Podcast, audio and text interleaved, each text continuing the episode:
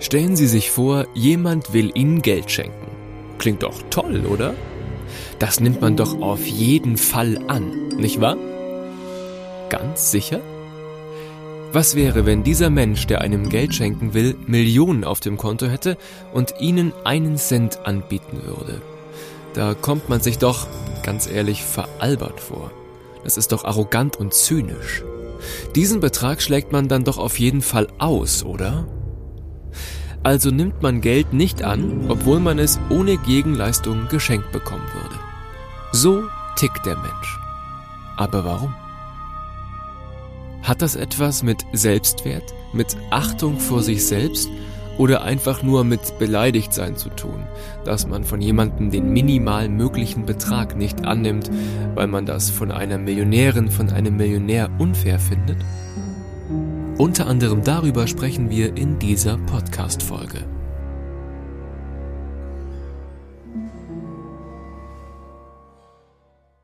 Minds of Minds, der Gutenberg Talk.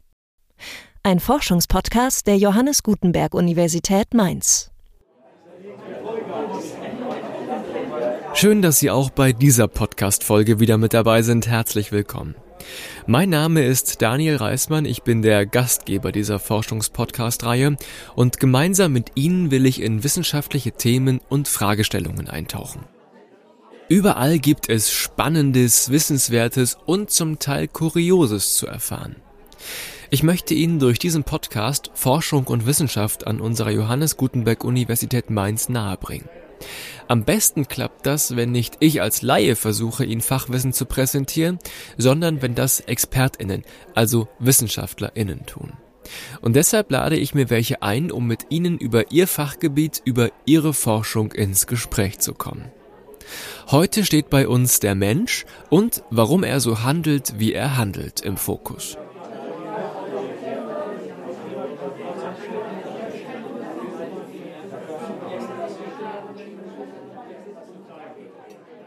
Könnte dann zum Beispiel auch die Luftzusammensetzung eines Raumes, zum Beispiel bedingt durch Schwitzen, könnte die dafür verantwortlich sein, wie Menschen sich verhalten. Zum Beispiel, ob sie an der Börse ein höheres Risiko eingehen oder eben nicht.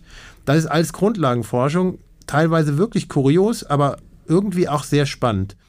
Äh, und in der Wissenschaft muss man ja irgendwie immer für verrückte Ideen offen sein, meiner Meinung nach zumindest. Das heißt, man muss äh, irgendwie, ja, um im Bilde zu bleiben, auch nicht nur ein offenes Ohr haben, sondern auch einen guten Riecher für all diese Fragestellungen, die sich da ergeben und die wir hier im Labor auch versuchen zu untersuchen. Sagt mein heutiger Gast Daniel Schunk. Ich bin seit elf Jahren Professor für Volkswirtschaftslehre mit den Schwerpunkten Public and Behavioral Economics hier an der Johannes Gutenberg Universität in Mainz.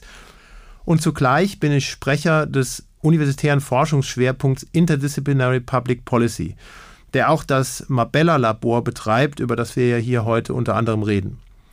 Beruflich beschäftige ich mich mit Themen der experimentellen Wirtschaftsforschung, der Verhaltensökonomik, der Neuro- und Genoökonomik, der Bildungsökonomik und auch mit der Ökonomie des öffentlichen Sektors. In der Lehre mit den gleichen Themen. Sie haben schon gesagt, unter anderem beschäftigen Sie sich auch mit Verhalten. Jetzt sind Sie aber studierter Volkswirtschaftler. Warum interessiert sich denn ein VWLer wie Sie für das Verhalten von Menschen oder von Gruppen? Ja, die Volkswirtschaftslehre, die beschäftigt sich mit der Frage eigentlich nach Wahlhandlungen von Menschen bei der Verwendung von knappen Ressourcen. Und das sind knappe Ressourcen, für die es auch eine alternative Verwendungsmöglichkeit gibt. Also das, was ich jetzt gesagt habe, ist so eine weit verbreitete und geteilte Definition des Erkenntnisgegenstandes der Volkswirtschaftslehre, so wie ich es auch in unseren Vorlesungen ähm, mit den Studierenden diskutiere. Wir wollen verstehen, wie Menschen Entscheidungen treffen, um auf dieser Basis dann unsere ökonomischen Modelle zu verbessern und im Idealfall sozioökonomische Systeme besser zu verstehen und ähm, besser prognostizieren zu können. Und ein weiterer mir sehr wichtiger Aspekt ist die Verbindung zu den Nachbardisziplinen. Zum Beispiel die Psychologie, die sich ja intensiv mit ähm, den psychologischen Determinanten menschlicher Entscheidungen auseinandersetzt. Aber auch der Politikwissenschaft, der Soziologie, der Medizin und so weiter. Und genau aus dem Grund haben wir hier an der Universität Mainz auch den Forschungsschwerpunkt Interdisciplinary Public Policy gegründet, der auch dieses Labor hier betreibt. Aber wer kann denn dieses Wissen dann noch nutzen? Kann das auch zum Beispiel die Wirtschaft nutzen, um besser handeln zu können, um Menschen vielleicht noch passgenauere Angebote zu machen? Ja, also in der Tat, es ist so, dass die Wirtschaft damit Menschen bessere, passgenauere Angebote machen kann, aber auch Institutionen, die Politik ähm, kann Entscheidungsprozesse zum Beispiel effizienter gestalten ähm, äh, und ähm, damit dann zu, dazu beitragen, dass ähm, Menschen Entscheidungen treffen, die sie langfristig zufriedener und glücklicher machen. Jetzt im Zusammenspiel, im Zusammenwirken von Wirtschaft, Ökonomie und Verhalten lese ich immer wieder was vom Homo economicus, der so ein bisschen als Idealbild des Menschen in der Wirtschaft verstanden wird.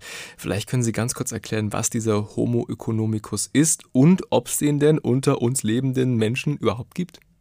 Ja, also der Homo economicus ist im Prinzip eine Modellannahme in den Wirtschaftswissenschaften. Manchmal sagt man auch fiktiver Akteur ähm, oder ein Referenzakteur. Und ähm, also wir nehmen an, das ist sozusagen ein konsequenter Nutzenmaximierer, der uneingeschränkt rational ist, unbegrenzte kognitive Ressourcen hat und rein ökonomische Interessen verfolgt. Ja, und wenn man jetzt sozusagen diesen, diesen Referenzakteur ähm, wenn, man, wenn man sich überlegt, wie der sich verhalten würde, dann ähm, fallen einem natürlich viele Dinge auf. Der ist natürlich vollkommen egoistisch ähm, und zum Beispiel auch nicht zu Kooperation fähig. Ähm, und dabei sehen Sie schon, den gibt es ähm, in der Wirklichkeit quasi nie. Natürlich gibt es Situationen, wo Sie erleben, dass Menschen ähm, sich rein egoistisch verhalten und vielleicht auch nicht kooperieren. Aber Menschen, die nie kooperieren, die ähm, werden Sie glücklicherweise selten finden. Und auch ähm, beschäftige mich äh, sehr viel auch so mit anthropologischer Forschung. Ähm, meine Interpretation dieser Literatur in diesem Bereich ist, dass der, dass der Aufstieg des Menschen nur dadurch erklärbar ist, dass wir eben zur Kooperation fähig sind. Aber diese Kooperation würde der Homo economicus ähm, nicht zeigen. Insofern ist der Homo economicus für uns eine Modellannahme, die wir immer sozusagen als Referenzakteur sehen. Und was wir tatsächlich oft machen, ist, wir stellen ein Modell auf, was auf diesem, auf der Annahme des Homo economicus beruht. Das hat auch den Vorteil, dass es sehr, sehr einfach äh, mathematisch aufzuschreiben und zu formulieren. Und dann schauen wir zum Beispiel in unserem Labor, ähm, wie das tatsächlich beobachtete Verhalten ähm, der Versuchsperson in unserem Labor abweicht von diesem Referenzrahmen. Und genau aus diesem Abweichen ähm, können wir dann unser bestehendes Modell erweitern und verbessern. Ja, ein einfaches Beispiel dafür ist das ähm, Ultimatumspiel, bei dem man ganz klar vorhersagen kann, wie der Homo economicus sich verhalten würde. Und tatsächlich sehen wir, dass fast alle Versuchspersonen, die äh, im Labor ein solches Spiel spielen, eben sich genau nicht so verhalten. Ja? Das bedeutet aber nicht, dass man nicht ähm, in Einzelfällen Verhaltensweisen sieht, die sehr gut erklärbar sind mit dem Verhalten, mit der Annahme des Homo economicus. Trotzdem sind äh, wir Menschen weit davon entfernt, äh, durch das, die Annahme des Modells des Homo economicus gut beschreibbar zu sein. Jetzt gibt es an der Uni Mainz die Core Facility Marbella. Bevor wir darauf eingehen, was da eigentlich inhaltlich gemacht wird, wozu diese Core Facility genutzt wird, erstmal grundsätzlich, was ist überhaupt eine Core Facility? Eine Core Facility ist im Prinzip eine zentrale Einrichtung, die Wissenschaftlerinnen und Wissenschaftler entlastet dadurch, dass sie ihnen zusätzliche Zeit für ihre Arbeit gibt. Also in unserem Fall bedeutet das, wir machen Benutzerverwaltung, wir machen zentrale Vergabe von Laborzeiten, wir unterstützen beim zentralen Management von Forschungsdaten, ähm, aber wir haben auch Beratungs- und Fortbildungsangebote. Also wir organisieren zum Beispiel regelmäßig Summer Schools, die dafür Sorge tragen, dass wir auch methodisch auf dem aktuellen Stand sind. Also es geht hier um Experimentalmethodik im Labor. Und ähm, das ist wichtig, denn nur so gelingt innovative Forschung. Dadurch, dass wir diese Infrastruktur bereitstellen, bieten wir den äh, Kolleginnen und Kollegen ähm, natürlich äh, die Möglichkeit, sehr schnell auch auf dem neuesten Stand der Wissenschaft diese Messungen, die wir hier durchführen, durchzuführen. Und da ist auch wichtig, dass sich äh, die Angebote unserer Core Facility an alle Forscherinnen und Forscher, also vom Studierenden, der eine Abschlussarbeit schreibt, über Doktorierende bis hin zu Seniorwissenschaftlerinnen und Wissenschaftlern richtet. Und schließlich muss man sagen, dass die Infrastruktur äh, und ich denke, das gilt nicht nur für die Core Facility Marbella, sondern auch äh, generell für andere Infrastrukturen äh, oder für andere Core Facilities, den Standort Mainz vor potenziellen Drittmittelgebern interessant macht und uns attraktiv bei der Rekrutierung von Nachwuchswissenschaftlerinnen, Nachwuchswissenschaftlern, Professorinnen und Professoren macht, weil wir eben diese stehende Forschungsinfrastruktur sagen. Das Mabella-Labor ist ein modern ausgestattetes Computerlabor mit 25 Computerarbeitsplätzen. Diese sind mit Trennwänden voneinander getrennt. Damit die Forschenden kontrollieren und protokollieren können, was bei den Versuchspersonen vor sich geht, sind im Labor bzw. an den Arbeitsplätzen Kameras und Mikrofone angebracht. Alles, was da aufgenommen wird, wird in den angrenzenden Steuerungsraum übertragen. Bei Experimenten, die in einem Labor stattfinden, können die Wissenschaftlerinnen und Wissenschaftler ganz genau kontrollieren und steuern, welchen Bedingungen und Faktoren die Versuchspersonen ausgesetzt sind. Beispielsweise bei einer Kaufentscheidung spielen viele Aspekte eine Rolle. So kann sogar die Temperatur, die jemanden umgibt, Einfluss auf seine Entscheidung haben. Diese ganzen Faktoren können kontrolliert und gesteuert werden. Aber nicht nur Kameras und Mikrofone beobachten die Teilnehmenden, sondern es können auch Parameter wie beispielsweise die Herzfrequenz gemessen und protokolliert werden. Wenn Sie Verhalten, Entscheidungsprozesse von Menschen oder von Gruppen untersuchen wollen, dann natürlich geht das ja meist oder in vielen Fällen ja auch nur eben im Kontakt mit diesen Menschen. Man muss sie beobachten, man muss sie gewissen Experimenten aussetzen, sie müssen sich gewissen Aufgaben stellen und unterziehen. Jetzt leben wir schon relativ lange unter Pandemiebedingungen wegen Corona. Wie hat denn diese Pandemie Ihr Arbeiten verändert? Weil ich denke mal, so viel Kontakt mit Menschen war in der Zeit wahrscheinlich gar nicht möglich, oder? Ja, unsere Arbeit im Labor hat sich ähm, durch die Pandemie natürlich sehr, sehr stark verändert. Der, der pandemiebedingte Lockdown, der hat äh, zunächst den regulären Betrieb des Labors weitgehend unmöglich gemacht. Das heißt, wir haben unser Labor Marbella zunächst geschlossen ja, und dann haben wir uns ähm, umgehend daran gemacht, äh, zusammen mit der Universitären Dienststelle für Arbeitsschutz ein eigenes Hygienekonzept zu entwickeln, das uns dann erlaubt hat, Experimente unter Corona-Bedingungen durchzuführen. Wir haben hier insgesamt fünf Räume und konnten dann so in jedem Raum eine eigene Person setzen und dadurch äh, waren dann einige Experimente weiter möglich. Allerdings natürlich viel, viel beschwerlicher als im Normalzustand. Wenn Sie jetzt in einem Laborexperiment zum Beispiel das Kaufverhalten von Menschen ermitteln oder das Kaufverhalten ein bisschen erforschen wollen, dann werden Sie ja wahrscheinlich in Ihrem Labor keinen Supermarkt nachbauen und Leute da durchschicken und dann sagen, warum hast du dich für das entschieden und nicht für das? Wie läuft denn dann sowas ab? Also wenn Sie mit Leuten im Labor Untersuchungen oder Experimente machen, sitzen die wirklich dann nur am Computer und beantworten Fragen oder gibt es da auch Einzelinterviews? Wie hat man sich sowas vorzustellen? Also es gibt grundsätzlich verschiedene Herangehensweisen, äh, sozusagen durch Einzelinterviews, Tiefeninterviews, aber ähm, vor allem auch dadurch, dass man ähm, größere Gruppen von Menschen im Labor beobachtet, die alle dann die gleiche, vor den gleichen Entscheidungen stehen. Ja. Eine Sache, die, die zum Beispiel untersucht wird, ähm, ist das Suchverhalten auf Märkten. Ja, das spielt äh, insbesondere auch, wir machen das ja hier vor dem, vor dem Computer, natürlich auch im Internet eine große Rolle. Ja, und wir können ja problemlos jetzt am Computer ähm, die Leute vor verschiedene Kaufentscheidungen stellen. Äh, das Entscheidende ist bei uns im Laborexperiment, es gibt eben auch finanzielle Anreize. Das heißt, äh, die Entscheidungen ähm, ähm, führen auch zu klaren finanziellen Konsequenzen sodass wir wirklich versuchen, diese Anreizsituation, die in der Realität herrscht, wo man durch eine schlechte Entscheidung auch Verluste machen kann und durch eine gute Entscheidung auch Gewinne, die versuchen wir nachzubilden. Ja, und dann beobachten wir zum Beispiel, wie Leute, ähm, wenn sie sich durch die Suche im Internet nach einem Produkt entscheiden müssen, wie die dann suchen. Und da gibt es große Unterschiede. Ähm, wir haben da große Heterogenität.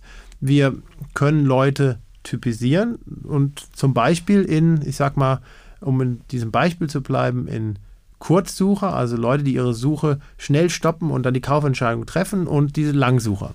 Und das Interessante ist jetzt die Übertragbarkeit auf andere Kontexte.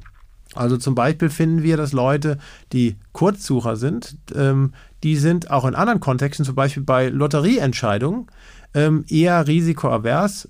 Äh, das heißt, sie wählen immer eine risikoarme Option, wohingegen die Langsucher eher dazu tendieren, risikofreudig zu sein. Das heißt, die wählen eher die riskante Option. Und das ist natürlich das Spannende. Der Transfer ähm, der Beobachtung, die wir in einem Kontext gesehen haben, zum Beispiel in dem Kontext der äh, Suche bei Kaufentscheidungen, ähm, auf andere Kontexte, zum Beispiel auf den Lotteriekontext, zeigt uns, dass natürlich unser Verhaltensmodell, was wir dann aufbauen und was wir äh, als Grundlage nehmen für die Übertragung der Entscheidungen auf andere Kontexte, dass das eine gewisse Generalisierbarkeit ähm, enthält. Und ähm, die versuchen wir natürlich auch in unserem Labor zu erforschen. Also wie weit tragen die Typisierungen jetzt zum Beispiel, wenn es darum geht, ähm, Entscheidungsverhalten in verschiedenen Kontexten auf Basis von ähm, bestimmten Merkmalen der Entscheider äh, zu übertragen. Die experimentelle Wirtschaftsforschung bzw. Ökonomik ist ein Teilgebiet der Wirtschaftswissenschaften. Es wird untersucht, wie sich Menschen in verschiedenen Kontexten verhalten, wie sie entscheiden und speziell auch, wie wirtschaftliche Anreize die Entscheidungen beeinflussen. Die ersten Vorläufer ökonomischer Experimente gab es bereits in den 1930er Jahren. Aber diese waren damals noch sehr rar und auch in den 1960ern war die experimentelle Wirtschaftsforschung noch kein Gebiet, dem große Beachtung geschenkt wurde. In diesem Teilgebiet der Wirtschaftswissenschaften geht es darum, grundlegende Theorien zum Verhalten des Menschen in sozioökonomischen Kontexten zu entwickeln, sodass wir das Verhalten von Menschen besser verstehen und vorhersagen können. Dazu werden zunächst aus allgemeinen Verhaltenstheorien, oft auch inspiriert durch die Psychologie, die Soziologie oder die Neurowissenschaften, Hypothesen zum menschlichen Verhalten entwickelt. Diese werden dann anhand von Experimenten gezielt überprüft und evaluiert. Hin und wieder beobachten die Wissenschaftlerinnen bei Experimenten auch unerwartete neue empirische Regelmäßigkeiten im Verhalten von Menschen. Aus diesen Regelmäßigkeiten werden dann manchmal neue Theorien entwickelt. Die führen dann wiederum zu konkreten Hypothesen, die im Labor systematischen Tests unterzogen werden können. Manchmal sind diese experimentellen Tests einer Hypothese auch ganz einfache interaktive Entscheidungssituationen, die in der experimentellen Wirtschaftsforschung auch als Spiel bezeichnet werden. Im Zusammenhang mit experimenteller Wirtschaftsforschung habe ich ganz oft vom Ultimatumspiel gelesen. Vielleicht können Sie mal kurz erklären, was das eigentlich ist, was da die Grund zugrunde liegende Fragestellung ist und wie dieses Spiel eigentlich gespielt wird. Ja, das Ultimatumspiel ist ein ganz fundamentales Spiel in der experimentellen Wirtschaftsforschung. Im Prinzip geht es so. Also man hat zwei Spieler. Wir nennen einen immer Proposer und einen nennen wir Responder. Und was die machen ist, ähm, die verhandeln über die Aufteilung eines Geldbetrages X. Ähm, X, sagen wir mal, das ist 10 Euro, ja. Und die Verhandlung läuft so: der Proposer schlägt eine Aufteilung dieses Betrages, sagen wir der 10 Euro, vor ähm, und der Responder kann dann diese vorgeschlagene Aufteilung annehmen oder ablehnen. Also, wenn äh, der Proposer sagt, ich vor, dass ich als Proposer 8 Euro behalte und der Responder kriegt 2 Euro, dann kann der Responder dann entscheiden, ob er diese Aufteilung ablehnt. Wenn er sie ablehnt, dann enthalten beide Spieler 0 Euro.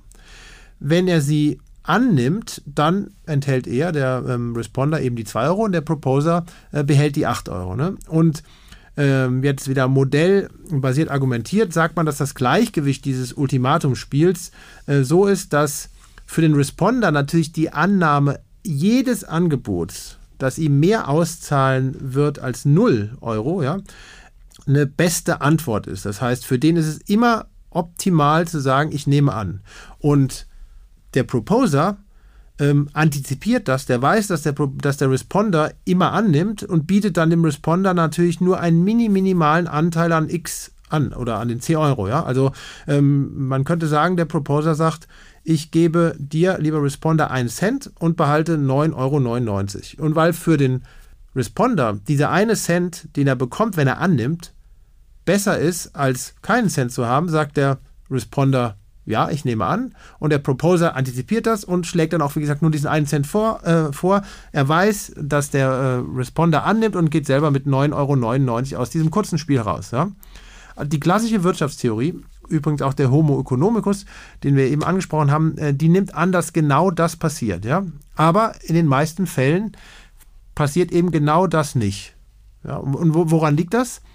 Das liegt daran, weil der Responder unfaire Aufteilung ablehnt. Also eine Aufteilung wie ähm, der Responder bekommt 1 Cent und der Proposer bekommt 9,99 Euro, die empfindet der ähm, Responder als unfair. Selbst die Aufteilung 8-2, also der Responder bekommt 2 Euro und der äh, Proposer behält ähm, 8 Euro, ähm, wird von den allermeisten Respondern abgelehnt. Und das heißt ganz konkret, dass der Responder auf 2 Euro, die er hätte haben können, verzichtet. Und zwar, damit beide Spieler gar nichts mehr haben. Ja?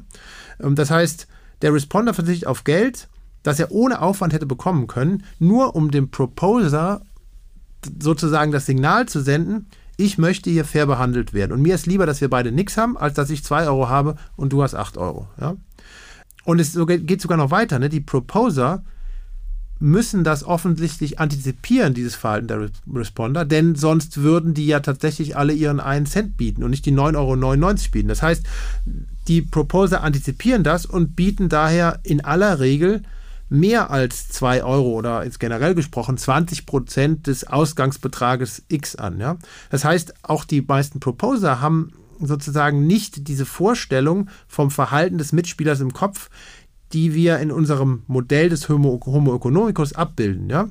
Und eigentlich ist damit klar, dass das klassische ökonomische Modell ähm, des Homo economicus für die Beschreibung derartiger Situationen nicht viel bringt, weil sich äh, fast alle Proposer und Responder ebenso verhalten, wie ich gerade beschrieben habe. Eine noch krassere Variante des Ultimatumspiels ist das Diktatorspiel. Dort nimmt der Responder, also der, dem Geld angeboten wird, eine rein passive Rolle ein. Er kann nicht entscheiden, ob er den gebotenen Geldbetrag annimmt oder nicht. Er muss das nehmen, was ihm der Proposer gibt. Auch da könnte man davon ausgehen, dass der Proposer so viel vom Geld behalten möchte wie möglich. Aber auch da zeigt sich, dass die geldgebende Person, also der Proposer, mehr als 20 Prozent, manchmal sogar bis zu 50 Prozent des Geldes abgibt. Jetzt gibt es ja bei Ihnen ein Projekt, was sich mit Stress und Kreativität beschäftigt. Klingt erstmal sehr spannend. Was wird denn da genau untersucht?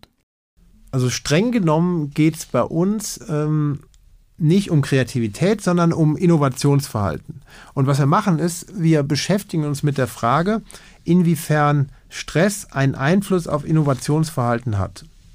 Konkret äh, machen wir das so, wir setzen die Teilnehmerinnen an unseren Experimenten verschiedenen Stressintensitäten aus und dann messen wir den Stresslevel, zum Beispiel durch Messung des Stresshormons Cortisol oder auch durch Messung der Herzfrequenzvariabilität mit Hilfe eines Brustgurtes. Ähm, als Herzfrequenzvariabilität äh, betrachten wir dabei die natürliche Variation der Zeit zwischen zwei aufeinanderfolgenden Herzschlägen und das ist ein Maß, was auch ähm, Stress erfassen kann. Ja, und dann beobachten wir äh, die Versuchsperson eben nach dieser stressigen Situation beim Lösen einer sehr komplexen Aufgabe. Und die Aufgabe, die erfordert zum Beispiel innovatives Verhalten.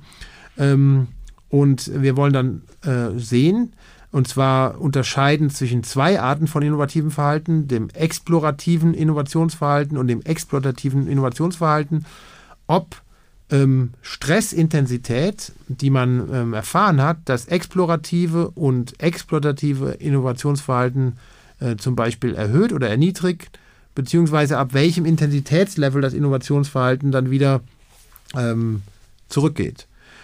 Das ist sehr wichtig, um zum Beispiel zu verstehen, wie Anreizsysteme in der freien Wirtschaft, denken Sie an Bonussysteme beim Gehalt, die ja auch Druck auf Mitarbeiter ähm, ausüben und damit Stress erzeugen können, ja, wie die zum Beispiel wirken. Ja. Unsere Hypothese war letztlich, dass Stress auf das Innovationsverhalten so wirkt, dass das Innovationsverhalten reduziert wird aber wir finden interessanterweise überhaupt keinen negativen Effekt von Stress auf Innovationsverhalten. Sie haben gesagt, Sie setzen die Menschen Stress aus. Wie hat man sich das vorzustellen? Ist man da in einer Prüfungssituation oder wie wird man da unter Stress gesetzt? Ist das körperlich, psychischer Stress? Ja, es gibt verschiedene Arten, Stress zu induzieren, die in der Wissenschaft etabliert sind. Also eine Möglichkeit ist der sogenannte TRIA Social Stress Test.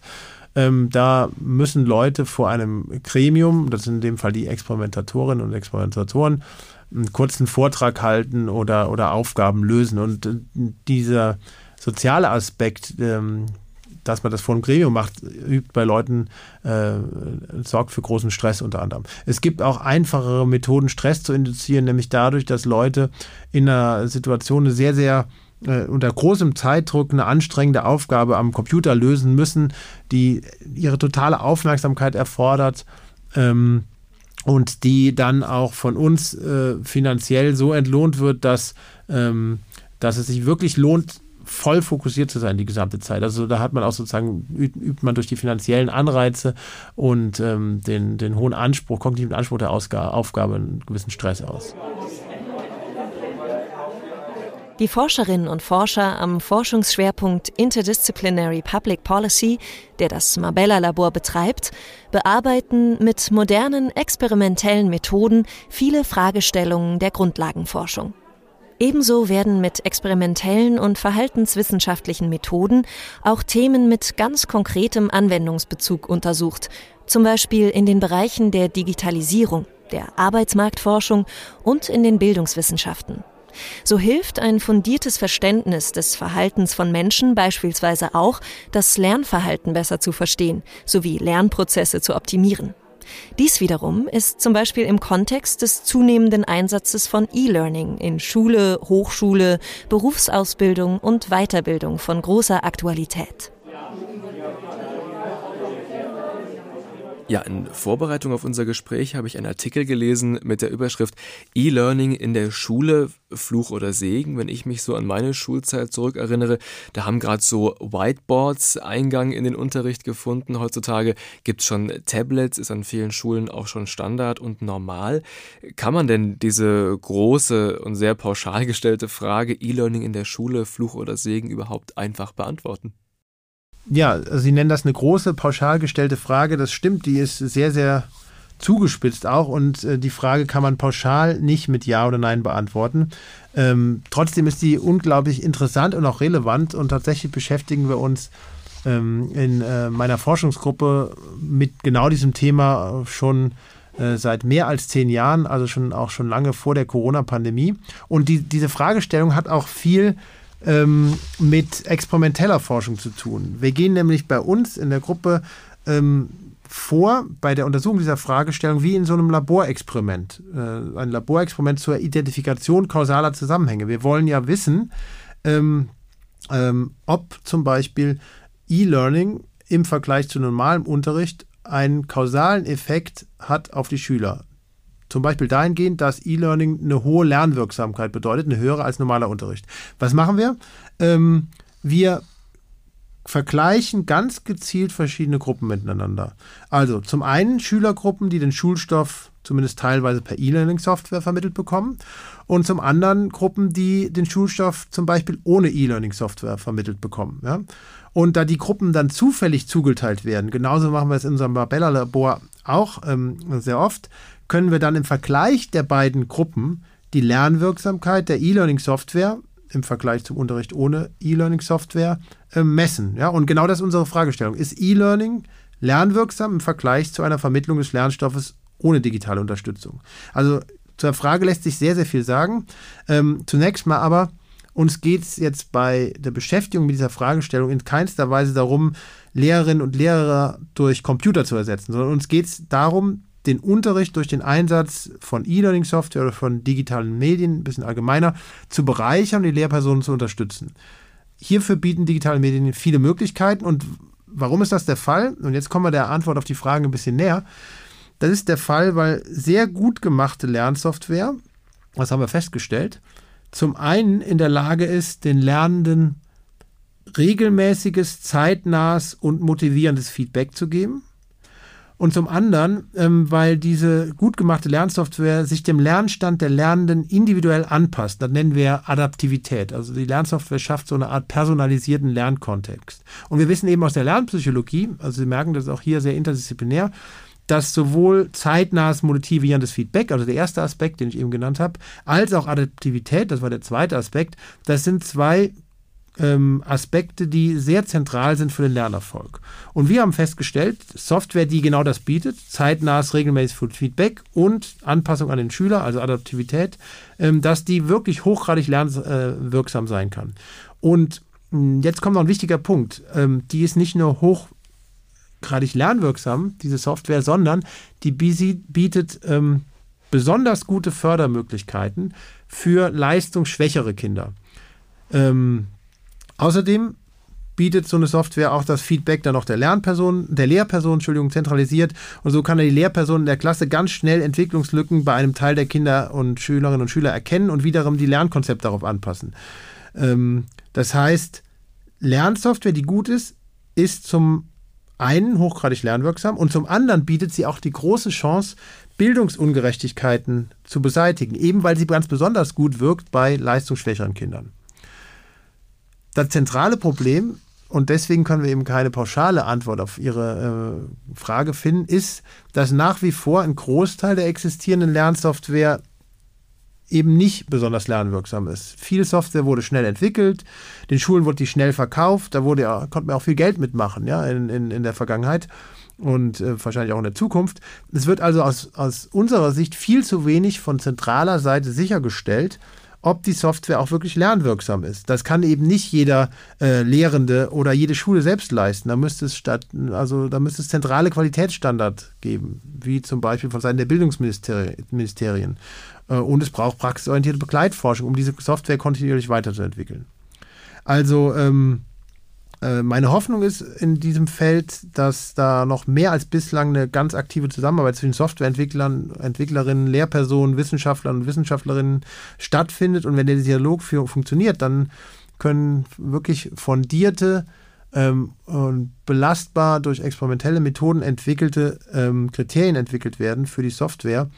Und dann wird sich letztlich die gute lernwirksame Software durchsetzen, die, ähm, die, ähm, die also äh, die Bildungsgerechtigkeit fördert und hochgradig lernwirksam ist. Also wir beginnen da wirklich erst gerade langsam zu verstehen, wie digitale Konzepte wirklich sinnvolle personalisierte Lernkontexte und individuelle Förderung ermöglichen, von denen dann alle profitieren, die Leistungsstarken, aber besonders auch die Leistungsschwächeren. Also gibt es keine Schülerinnen, Schülergruppe, wo Sie sagen würden, dafür ist jetzt gute Software nicht geeignet? Nee, also wenn die Software gut ist und das ist die Herausforderung, dann kann die alle Schülergruppen adressieren. Und ich möchte auch dazu noch sagen, dass ähm, ich jetzt äh, natürlich ein besonderes Augenmerk gelegt habe auf die Lernwirksamkeit von Software, weil natürlich in der Schule geht es letztlich äh, darum, ähm, ähm, irgendein Bildungsergebnis zu erzielen, äh, was dann oft gemessen wird in irgendwelchen äh, mehr oder weniger standardisierten Text, äh, Tests.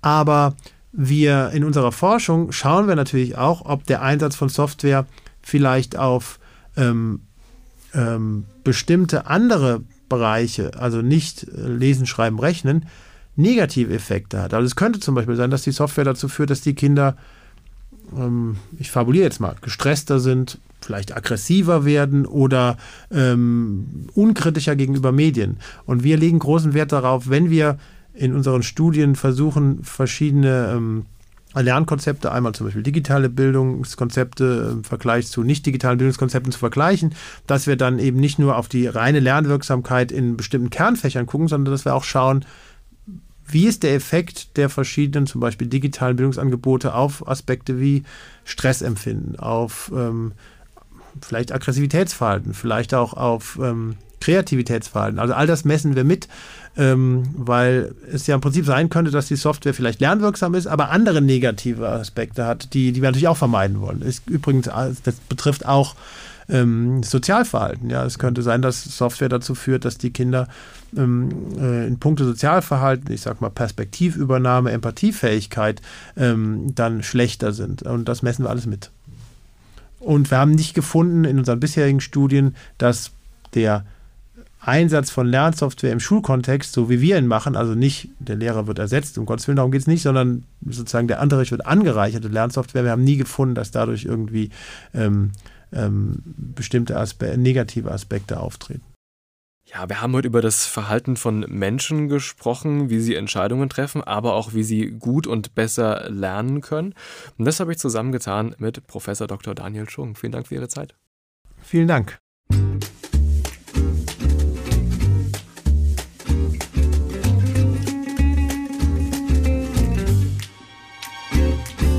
Danke, dass Sie, liebe Zuhörerinnen und Zuhörer, auch bei dieser Podcast-Folge wieder mit dabei waren.